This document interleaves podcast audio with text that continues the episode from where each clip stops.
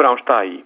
E com o verão, os ecrãs das televisões enchem-se de anúncios das mais conhecidas marcas de cerveja nacionais e internacionais. A única exceção é a Rússia, onde os anúncios publicitários das marcas de cerveja obedecem a regras cada vez mais severas.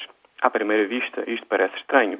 Nos últimos 15 anos, o consumo de cerveja triplicou na Rússia. O país é hoje o terceiro maior consumidor mundial de cerveja, apenas atrás da China e dos Estados Unidos.